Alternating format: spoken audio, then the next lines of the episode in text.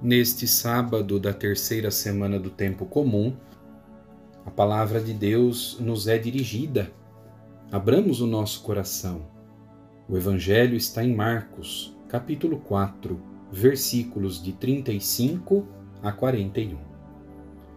Naquele dia, ao cair da tarde, Jesus disse a seus discípulos: Vamos para outra margem. Eles despediram a multidão e levaram Jesus consigo assim como estava na barca.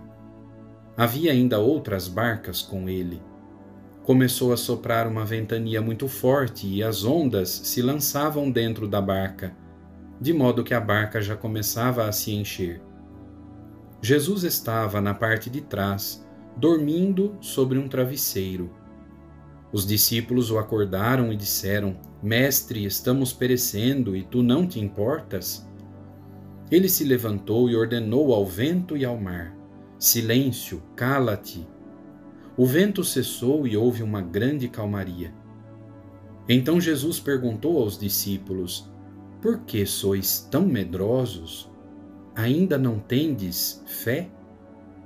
Eles sentiram um grande medo e diziam uns aos outros: Quem é este a quem até o vento e o mar obedecem? Nós estamos acompanhando nestas primeiras semanas do tempo comum o evangelista São Marcos nos relatar a missão de Jesus neste mundo. Jesus tem poder sobre os espíritos maus, Jesus tem poder na vida dos doentes, ele manifesta a vida nova pela cura. Jesus tem poder sobre a natureza, como nós acabamos de ouvir neste evangelho até o vento e o mar o obedecem. Este relato da tempestade em alto mar é muito significativo e muito bem se aplica à nossa vida nos dias de hoje.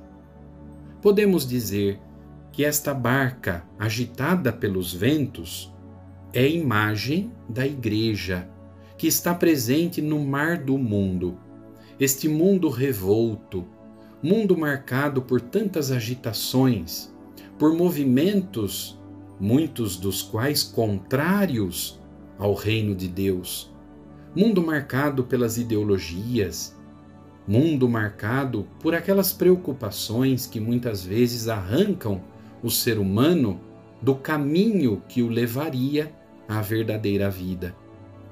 Pois bem, a Igreja, no mar do mundo, mar revolto, não pode se desesperar.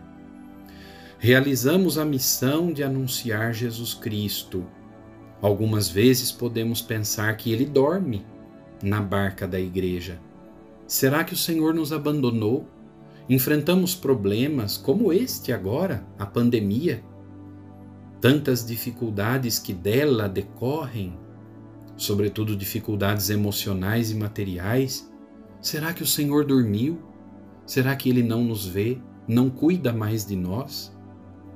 Mas não nos esqueçamos que o Senhor jamais dorme. Ele ordena ao vento e ao mar: cala-te, silêncio.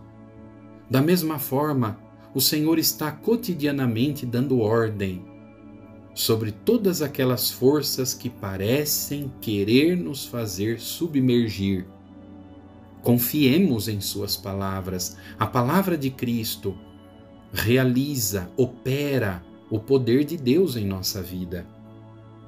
Não nos esqueçamos daquilo que o Senhor diz, advertindo os seus discípulos e diz a nós também hoje. Por que sois tão medrosos? Ainda não tendes fé? Não sintamos medo meu irmão, minha irmã, alimentemos no coração a fé. Mas o que é a fé? Fé é confiar nas promessas que Deus manifestou a nós em seu Filho Jesus Cristo. É confiar nas palavras de Cristo, Ele está conosco, Ele não nos abandona. Fé é adesão, é resposta à iniciativa de Deus ele promete algo muito bom para nós. Aliás, Ele não promete algo bom, ele promete o bom para nós, o melhor para nós.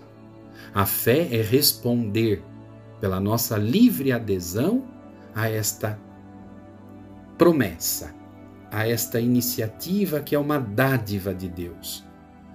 Mesmo sem entendermos muito bem os movimentos deste mundo, as contradições da história, as dificuldades do processo da nossa vida, mesmo sem entendermos bem, nós aderimos àquilo que o nosso Deus nos promete, aquilo que o nosso Deus nos apresenta. Ele está sempre no meio de nós.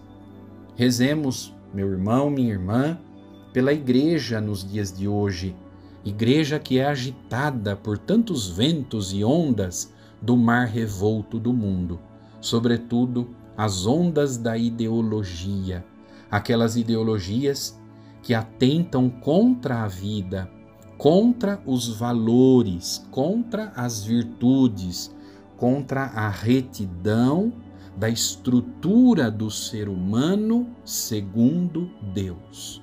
Rezemos pela igreja, pela conversão daqueles que estão longe de Deus, rezemos pela paz no mundo inteiro. Amém.